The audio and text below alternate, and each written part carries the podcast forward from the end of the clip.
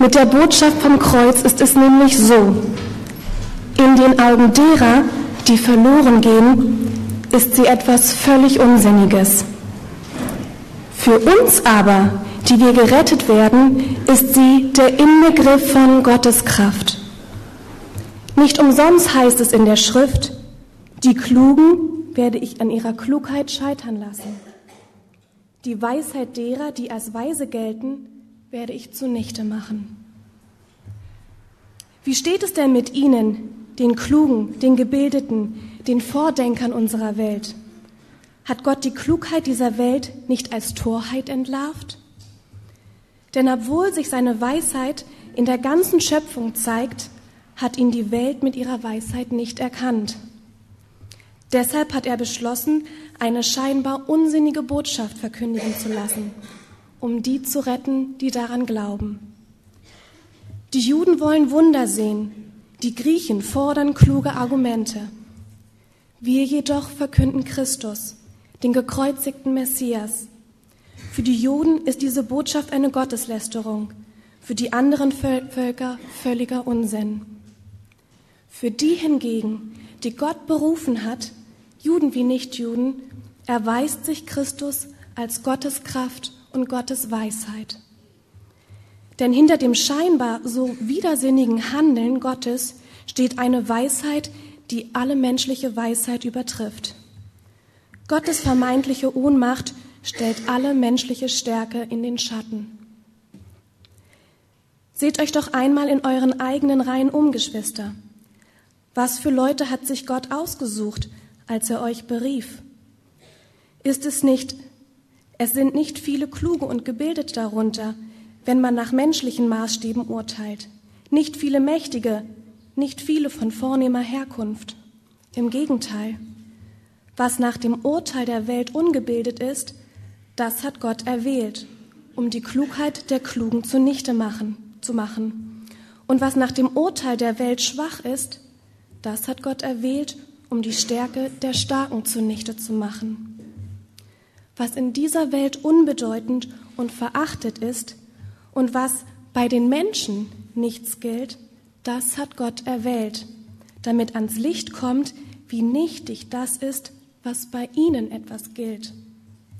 Denn niemand soll gegenüber Gott mit vermeintlichen Vorzügen prahlen können. Ist es bei euch nicht genauso? Dass ihr mit Jesus Christus verbunden seid, verdankt ihr nicht euch selbst, sondern allein Gott. Er hat in Christus seine Weisheit sichtbar werden lassen, eine Weisheit, die uns zugute kommt. Denn Christus ist unsere Gerechtigkeit. Durch Christus gehören wir zu Gottes heiligem Volk und durch Christus sind wir erlöst. Wenn also, um es mit den Worten der Schrift zu sagen, jemand auf etwas stolz sein will, soll er auf den Herrn stolz sein.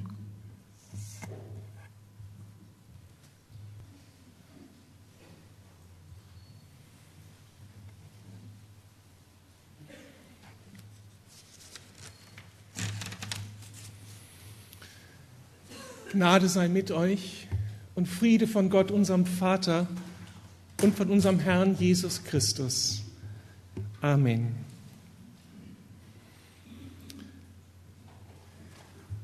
In einem Museum in Rom findet sich ein sehr altes, berühmtes Graffiti. Also damals kannte man sowas schon. Nicht mit Farbe an die Wand gespräht, sondern mit einem scharfen Messer in Stein geritzt.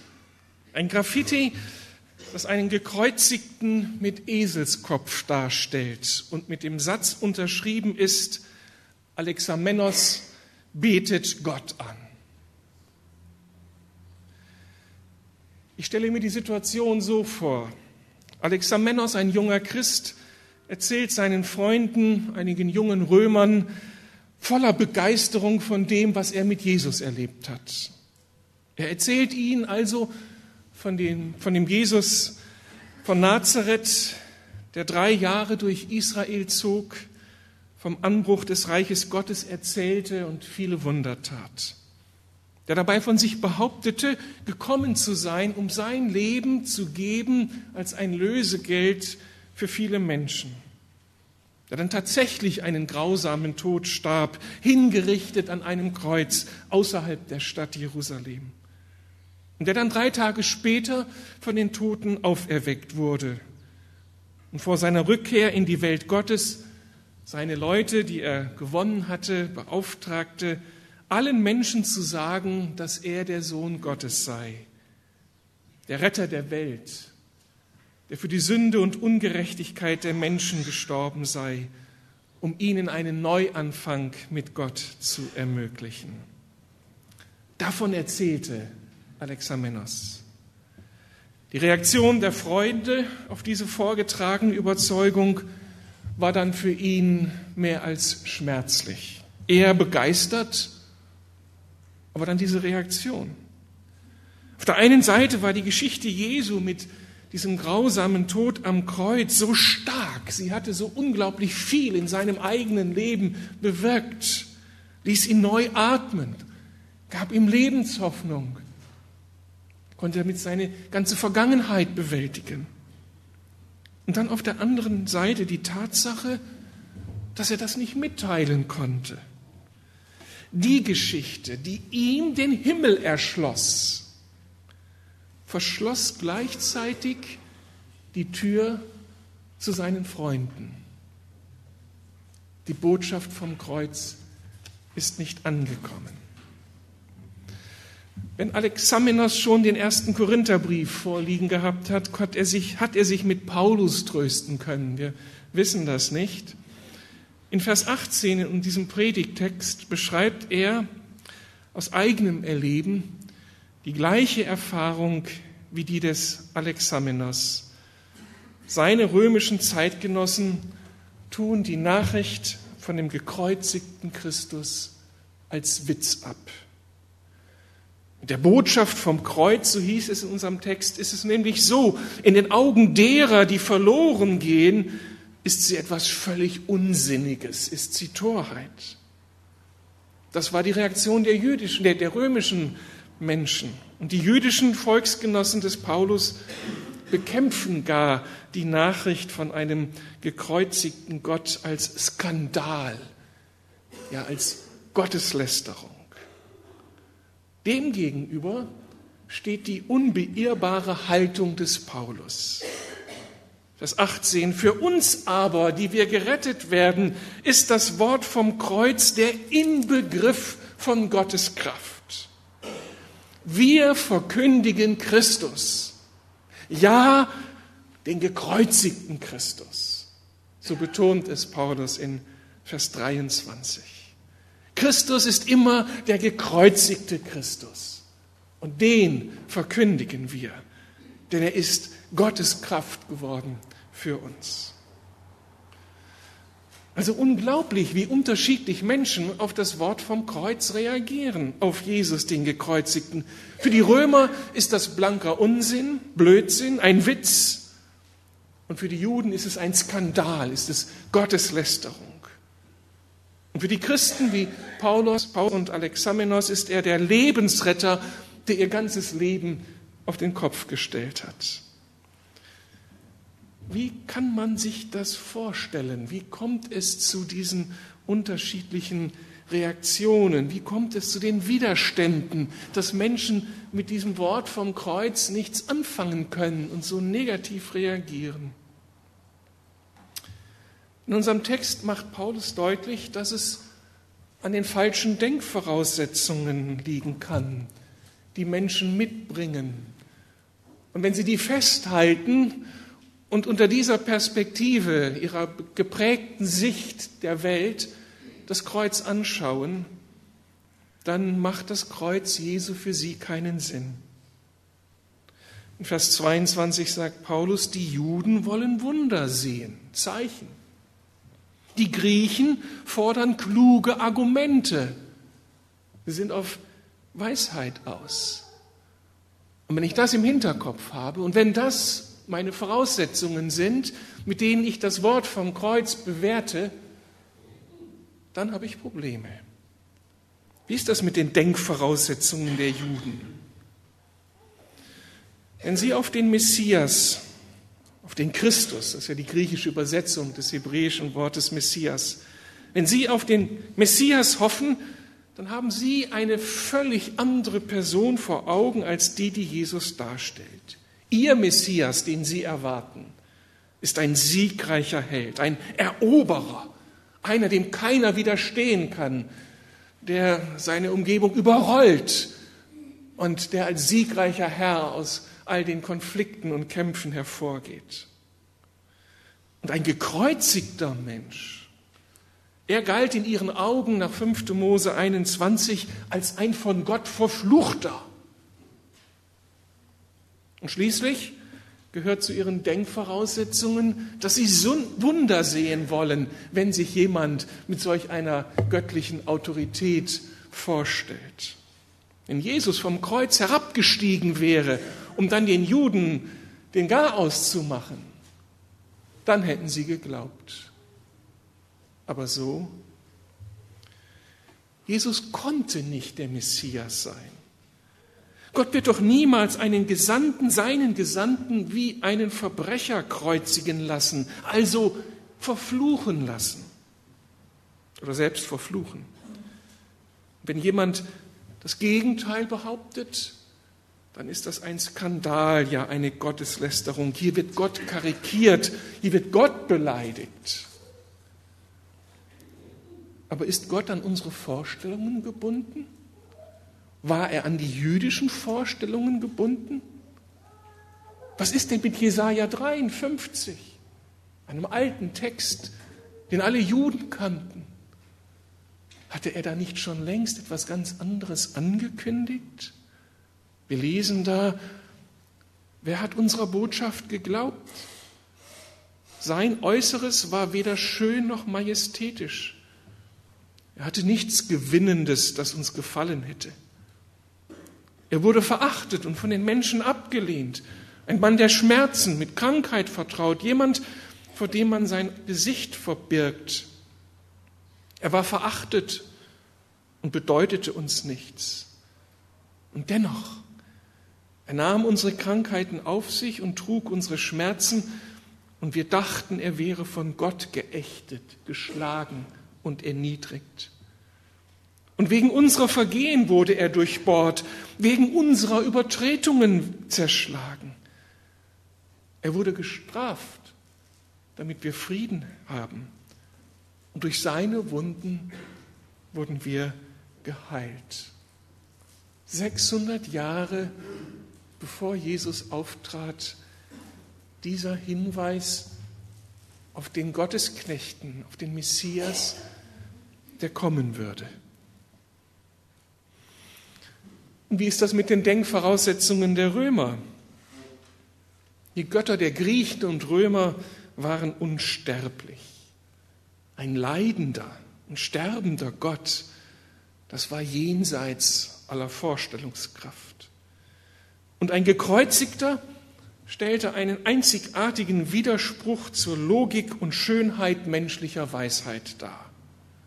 Das Kreuz als Strafe war für Sklaven gut. Aber ein Kreuzestod, der den Menschen Rettung und Segen bringen sollte, das war geradezu ein Affront für den guten Geschmack eines freien römischen Bürgers einfach unwürdig. Und schließlich ließ sich das Wort vom Kreuz nicht intellektuell ausschlachten. Hier versagte alle Rhetorik. Und das konnte unmöglich Gott sein. Darum erschien ihnen das Wort vom Kreuz und der gekreuzigte Christus eben als Unsinn, als Blödsinn, als Absurdität. Aber ist Gott an die römischen Denkvoraussetzungen gebunden? Seit wann richtet sich der Schöpfer nach seinen Geschöpfen? Merkwürdig. Seit 2000 Jahren geht nun genau dieser Kampf um das Kreuz ab und lehnen Menschen den Gekreuzigten ab, weil er einfach nicht in ihr Denkschema passt. So klagt Johann Wolfgang von Goethe der Deutsche im westöstlichen Divan, mir willst du zum Gotte machen? Solch ein Jammerbild am Kreuz?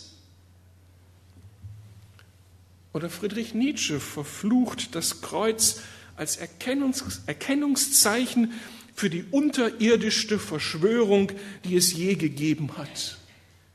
Gegen Gesundheit, Schönheit, Wohlgeratenheit, Tapferkeit, Geist, Güte der Seele, gegen das Leben selbst. Es passt einfach nicht in das Denken der Menschen. Und jeder kommt mit seinem Maßstab und versucht dem Kreuz zu begegnen und scheitert an dieser Botschaft des Kreuzes. Wir können aus diesen Beobachtungen den Schluss ziehen, dass kein Mensch in dieser Welt die erkenntnistheoretischen Voraussetzungen dafür hat, zu verstehen, dass Gott im Kreuz seines Sohnes das Heil für die Welt beschlossen hat. Kein Mensch kann von sich aus das Wort vom Kreuz verstehen. Unsere Denkvoraussetzungen, wir alle haben sie irgendwie geprägt. Sie widersprechen dieser absurden Botschaft, dass Gott seinen Sohn kreuzigen lässt und er stirbt für uns. Das ist absurd, ein Witz, ein Fake unsere falschen Denkvoraussetzungen bis heute das große Problem. Aber Paulus sagt weiteres.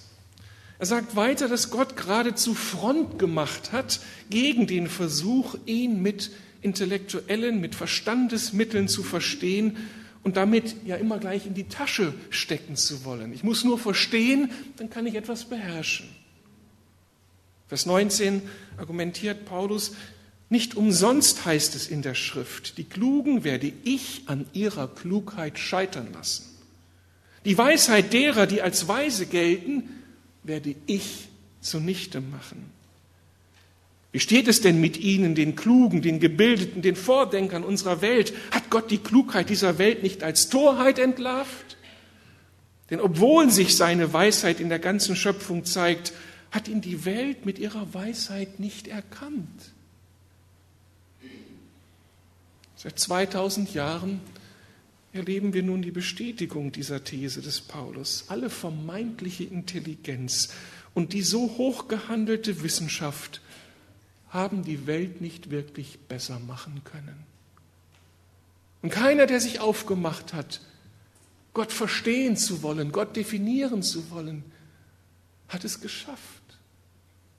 Gott entzieht sich immer und immer wieder. Alle Bücherweisheit dieser Welt, die höchsten Intelligenzquotienten lassen nicht automatisch das Leben gelingen, machen nicht beziehungs- und konfliktfähig, verändern keinen Charakter. Ja, der Verstand, auf den wir so stolz sind, er ist unglaublich gefährlich. Er vermag es doch glatt immer wieder zu rechtfertigen was unser Herz gewählt hat. Wir sind ein Meister da drin, die Fakten für uns umzudeuten und sie passend zu machen, damit ich das leben kann, was ich ganz tief innen gewählt habe. Und dann kann ich mit dem Verstand rechtfertigen, dass ich Waffen gegen mein eigenes Volk richte. Und dann kann ich mit meinem Verstand rechtfertigen, dass ich mich scheiden lasse von meinem Partner. Und dann gibt mein Verstand viele Gründe dafür, warum ich abtreibe. Und, und, und, und, und. Verstand ist ein Meister darin, die Dinge so zu interpretieren, dass sie für mich passen. Wir stehen immer wieder vor unseren menschlichen Grenzen und müssen erkennen, dass wir bei aller Klugheit es nicht in der Hand haben. Und gerade die dramatischen Ereignisse der letzten Tage in Japan lassen das so deutlich werden. Wir meinen, die Sicherheit eingebaut zu haben und müssen nun erkennen, dass wir so ohnmächtig sind. Also Gott entzieht sich dem intellektuellen Zugriff und lässt es nicht zu, dass wir ihn mit unserem Verstand begreifen und dann ergreifen. Und dann argumentiert Paulus noch einmal weiter.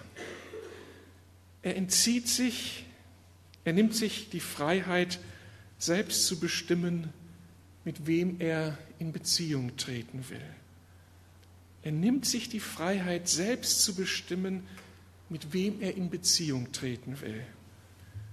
So heißt es in Vers 24, für die hingegen, die Gott berufen hat, Juden wie Nichtjuden, erweist sich Christus als Gottes Kraft und Gottes Weisheit. Und deshalb hat Gott beschlossen, Vers 21, eine scheinbar unsinnige Botschaft verkünden zu lassen, um die zu retten, die daran glauben. Gott muss die Initiative haben. Dann wird das Wort vom Kreuz auf einmal zu einer Realität. Das Wort vom Kreuz verstehen die, die Gott selbst berufen hat, denen er die Augen geöffnet hat, die er befreit hat von ihren falschen Denkvoraussetzungen, in denen er den Glauben angezündet hat. Und in seiner Wahl orientiert sich Gott dabei nicht an menschlichen Qualitäten und Vorzügen. Er stellt unsere Weltordnung auf den Kopf. Er lässt sich nicht von Äußerlichkeiten blenden. Er ist nicht in einer bestimmten Gesellschaftsschicht zu Hause. Der Schöpfer der Welt natürlich in der Elite in der menschlichen Welt. Bei ihm haben gerade auch die Menschen eine Chance, die sonst schnell übersehen werden. Und all die, die sich etwas einbilden auf ihren Status, auf ihre gesellschaftliche Stellung, ihre materiellen Möglichkeiten, ihre Abschlüsse und Titel, stehen in der Gefahr, das Eigentliche das Leben aus Gott zu verpassen. Wenn nicht Gott unsere Widerstände überwindet. Genau das hat er bei Paulus getan. Paulus war ein hochgebildeter Mann, auf der Karriereleiter vorangeschritten. Er gehörte zu der Elite in Israel. Ein Intellektueller in einflussreicher Position ein leidenschaftlicher Kämpfer gegen diesen Skandal Jesus und seine Anhänger. Und dann kommt Jesus in seiner Gnade und stellt sich ihm vor. Und alles, was Paulus in sich aufgebaut hat an Argumentationsketten gegen Jesus, zerbricht in einem Augenblick. Und Paulus steht vor diesem Christus und kann nur noch bekennen, mein Herr aber seine Gedankengebäude haben sich in Luft aufgelöst, weil Gott ihm begegnet ist. Welche Konsequenzen ziehen wir aus all dem? Ein erster Gedanke, ich denke, wir müssen unbedingt, wir müssen unbedingt, wir müssen unbedingt die Zentralität des Kreuzes Jesu verstehen und anerkennen. Das ist der Angelpunkt. Ohne unser Christsein wird nur zum Christsein, wenn wir Jesus den Gekreuzigten verstanden haben und mit ihm angefangen haben zu lesen, leben. Das Meditieren der Kreuzesbotschaft lässt uns die Welt und unsere Mitmenschen in einem anderen Licht sehen. Und darum ist es so wichtig, das Kreuz zu verstehen. Es verändert sich alles. Wir fangen alles an, neu zu verstehen. Am Kreuz verstehen wir die menschlichen Realitäten tiefer. Es geht um Sein oder Nichtsein, um das ewige Leben oder den ewigen Tod, um Rettung oder Verdammung. Es geht um alles. Das Kreuz Jesu sagt mir, und hier greife ich nochmal auf, was ich in meiner letzten Predigt formuliert habe, das Kreuz Jesu sagt mir, in mir selber bin ich sündiger und verlorener, als ich je geglaubt habe. Gott muss seinen Sohn sterben lassen, weil ich so tief drin setze im Mist. Ein Gefangener bin meiner Natur, von der Sünde und vom Teufel geknechtet. Ich brauche Erlösung. Ich habe sonst keine Chance. Nur am Kreuz kann ich das realisieren. Überall sonst wird mir gesagt, dass ich doch eigentlich ein ganz guter Typ bin. Und ich mir keine Sorgen machen muss um das, was da so auch an Abgründen in mir zu finden ist. Das Kreuz sagt mir, dass ich in all meinem Tun hilfloser bin, als ich mir jemals vorgestellt habe. Trotz aller Weisheit, trotz aller Technik, trotz aller Psychomöglichkeiten, sich aufzupeppen, ich bin hilfloser, als ich mir vorgestellt habe. Ich kann mich nicht verändern. Ich scheitere in meinen Selbsterlösungsversuchen. Ich brauche Hilfe. Wer verändert mich? Wer befreit mich aus dieser Ich-Sucht? Und befreit mich, dass ich Ja sagen kann zu Gott, dem Schöpfer, dem Vater. Und dann im gekreuzigten und auferstandenen Christus bin ich geliebter als ich jemals gehofft habe. Wir reden so viel von der Liebe Gottes. Aber die Liebe Gottes verstehen kann ich nur, wenn ich das Kreuz verstanden habe. Die Liebe Gottes ist keine Gefühlsdusselei, so nette Emotionen, die Gott den Menschen gegenüber hat. Diese Liebe ist so konkret, dass Gott das Wichtigste und Kostbarste, das ihm zu eigen ist, weggibt. Er gibt seinen Sohn. Er lässt es zu, dass er von Sündern geschlagen wird und gemartert wird und ans Kreuz geheftet wird. Gott lässt es zu, dass man Jesus da nackt hängen lässt am Kreuz, ihn verspottet, seine Witze über ihn reißt. Und dann zieht sich Gott auch noch zurück. Eine Finsternis kam über das Land. Und für Jesus war klar, mein Gott hat mich verlassen. Ich hänge hier einsam als der Verlassene und trage die Verlassenheit einer ganzen Welt. Das ist Liebe. Denn Gott hat Jesus gegeben, nicht weil er ein Masochist ist, sondern weil das die einzige Möglichkeit war, uns aus unserem Mist herauszuretten. Denn wir haben sonst den Tod verdient und die Strafe verdient, weil Gott ein gerechter Gott ist. Jesus war die einzige Chance, einer verlorenen Menschheit das Leben zu erschließen. Also wenn ich irgendwie begreifen will, was Liebe ist, muss ich das Kreuz begreifen. Da opfert sich jemand für uns. Übrigens am Kreuz werden wir dann auch tiefer verstehen können, ahnen können, wie wir mit Leid, mit Ungerechtigkeit umgehen können, wie das aus der, Gott, aus der Sicht Gottes aussieht und wie viel Trost uns gerade der Gekreuzigte dann auch im Umgang mit Leid und Ungerechtigkeit schenken kann. Und dann kann dieses Kreuz zur Kraftquelle werden. Das, was töricht erscheint, den Menschen, das Wort vom Kreuz, wird dann auf einmal zur Kraftquelle, die den Unterschied ausmacht. Der Gekreuzigte verwandelt unser Leben, befreit uns, rettet uns, erlöst uns, heilt uns. Wir können neu anfangen, wir können eine ganze belastete Vergangenheit, all das, was wir so mit uns herumtragen, an seinem Kreuz loswerden. Da erweist sich das Kreuz Jesu als Kraft. Ich wünschte euch, ihr könntet erleben, wie das Kreuz Jesu, die Kraft des Kreuzes Jesu dämonisierte Menschen befreit und einen Menschen wiederherstellt einen von einem schlechten Gewissen geprügelter Mensch neu wird und anfängt zu strahlen, weil das Kreuz weil der Gekreuzigte real ist. Unzählige Menschen haben erlebt, dass Jesus nicht mehr Lachnummer, sondern der große Unterschied ist.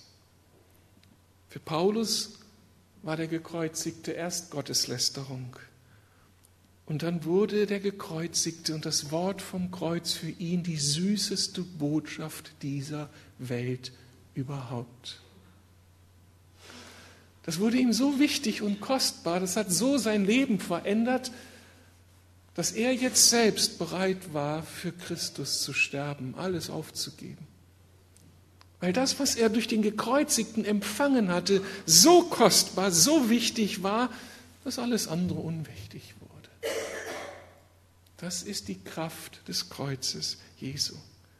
Aber die müssen wir, diese Botschaft müssen wir verstehen lernen. Und dieses Verstehen und das Ziehen von Konsequenzen aus dieser Botschaft vom Kreuz, das ist dann eine Lebensaufgabe. Sag mir nicht, dass du das Kreuz verstanden hast. Ich habe es auch noch nicht verstanden. Es übersteigt unsere Möglichkeiten, aber wir erahnen es. Und je mehr wir erkennen, je mehr wir den gekreuzigten Christus vor Augen haben, umso dankbarer werden wir. Und umso mehr entfaltet sich die Kraft dieser Botschaft. Und der erste Korintherbrief gibt uns eine hervorragende Chance zu sehen, wie sich das Kreuz Jesu, wie sich die Botschaft des Kreuzes hineinwebt in alle Lebensbereiche und sie verändert. Aber eine zweite Konsequenz steht es schon, wir müssen den Berlinern den Gekreuzigten zumuten. Das Wort vom Kreuz ist und bleibt das zentrale Thema der Missionsverkündigung. Wenn wir den Menschen Gott nahebringen wollen, dann müssen wir über das Kreuz reden. Anders geht es nicht.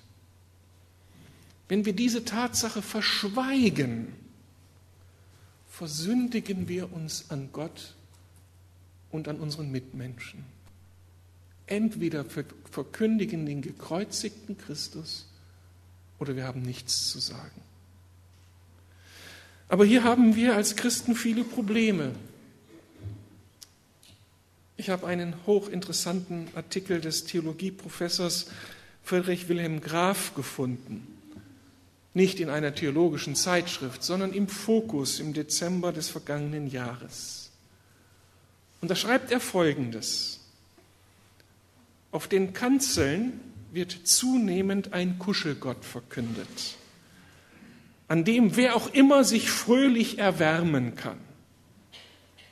Der zeitgeistaffine Gegenwartsgott ist immer nur reine Liebe, Güte, Gnade und Herzenswärme. Ein trostreicher Heizkissengott für jede kalte Lebenslage. Überkommene religiöse Haltungen wie Gottesfurcht oder scheue Ehrfurcht vor dem Heiligen werden zwar noch von einzelnen christlichen Frommen und vor allem den muslimischen Minderheiten gelebt, aber im Mainstream der christlichen Kirchen haben die Ferne und die erhabene Transzendenz, Transzendenz des mächtigen Königs der Ehren keinen Ort mehr. Auf den meisten Kanzeln ist der liebe Gott immer nur ganz nah, fortwährend bei uns, mehr noch in uns, denn er hat sich nun eingebracht in unsere Herzen.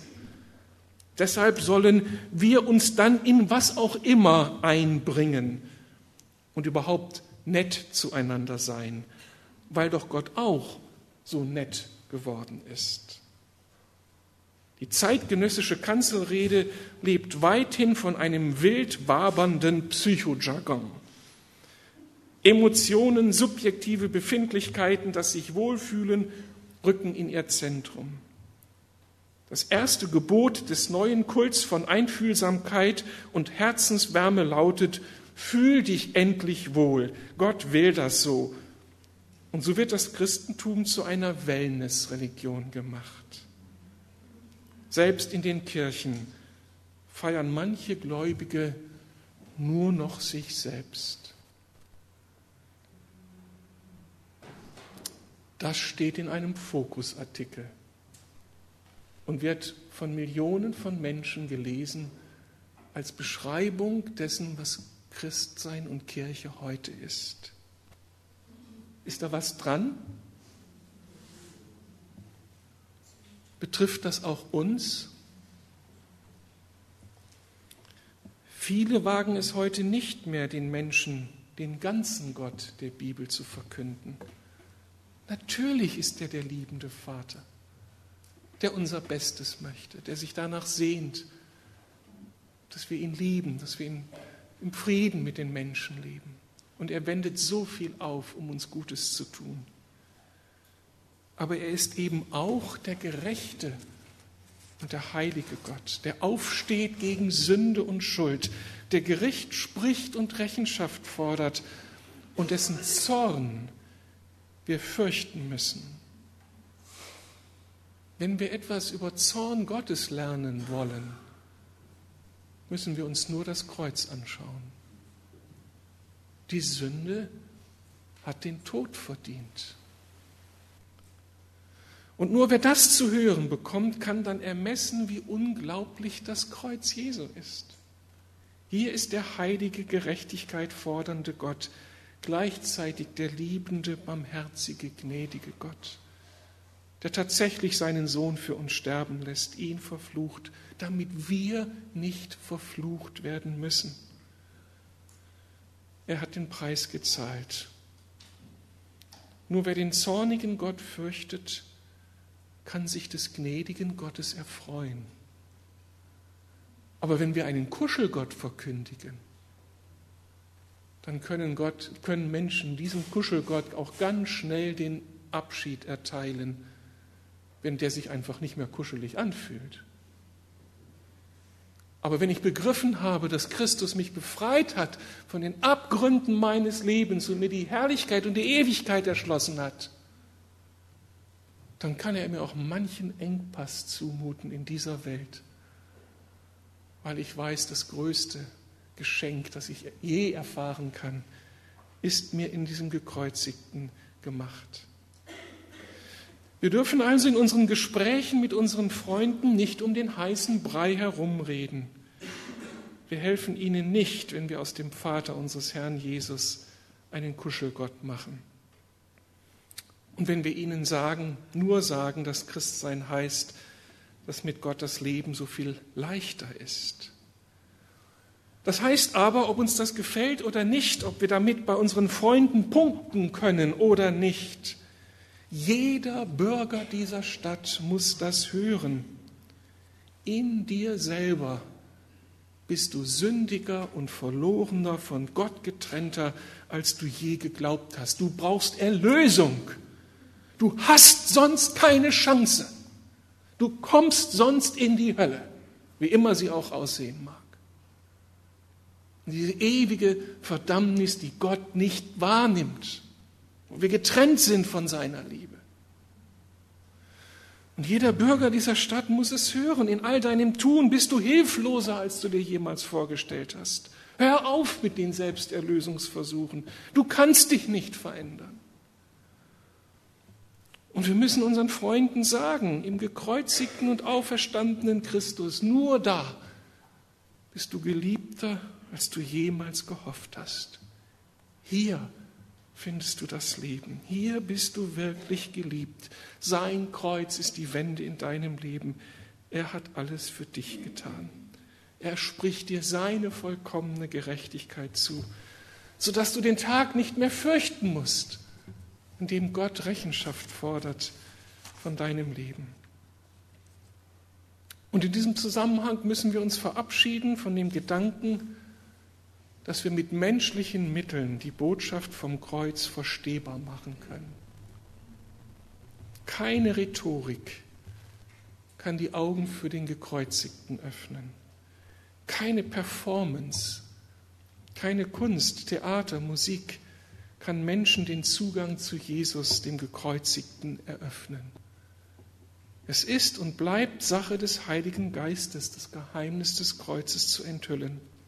Und darum, darum, liebe Mitglieder der Lukasgemeinde, Unsere Gottesdienste werden nicht kraftvoller und überzeugender und authentischer dadurch, dass wir uns hier auf der Bühne noch mehr anstrengen und noch mehr Budenzauber veranstalten mit Filmen, mit Theater, mit sonst was.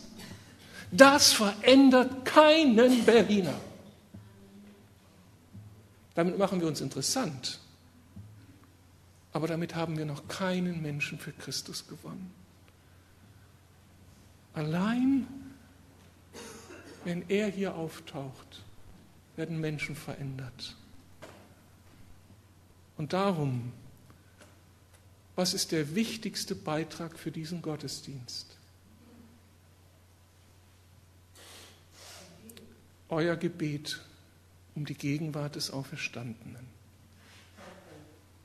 Das Problem bin nicht ich, das Problem sind wir alle damit sich Berliner hier in diesem Gottesdienst für Christus entscheiden, braucht es die einfache Verkündigung des Gekreuzigten und das leidenschaftliche Gebet einer ganzen Gemeinde. Komm, Herr, tritt auf, befreie uns von unseren falschen Denkvoraussetzungen. Und ich schäme mich dieses Evangeliums nicht, dann bin ich halt der Esel und wird mein Jesus als Esel verspottet. Aber dieses Risiko gehe ich ein, denn alles andere hilft nicht weiter. Wenn meine Menschen bei Gott landen sollen, müssen sie den Gekreuzigten verstehen.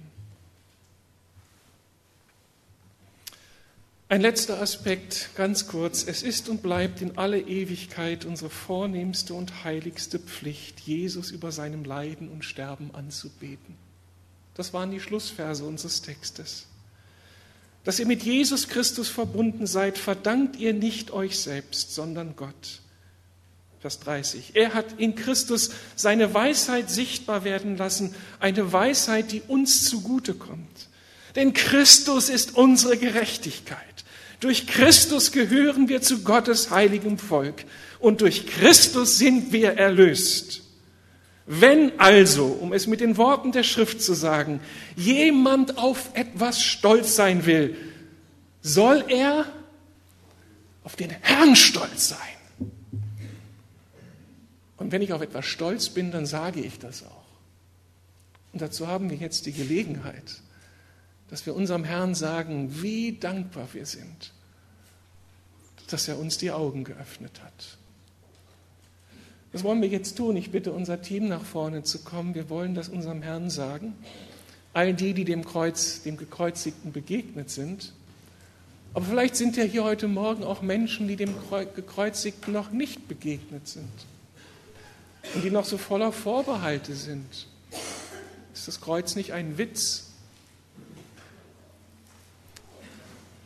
wer das so für sich empfindet, aber irgendwie neugierig geworden ist und das spürt, dass da in seinem Herzen etwas Unruhe hineingekommen ist und er sich danach sehnt, dem lebendigen Gott in Christus zu begegnen, den möchte ich gleich in dieser Zeit einladen, hier zu mir zum Kreuz zu kommen. Ich möchte so gerne mit denen, die Jesus noch nicht als den Gekreuzigten kennen, hier beten, dass der Heilige Geist ihnen euch die Augen aufschließt für das Geheimnis des Kreuzes. Das muss er tun, das kann ich nicht tun. Ich möchte so herzlich jeden einladen, wenn sie, wenn du noch nicht Jesus begegnest, lass uns hier am Kreuz beten, lassen Sie uns hier beten. Vielleicht ist das der Tag, an dem alles neu werden kann in Ihrem Leben. Wir beten Gott an.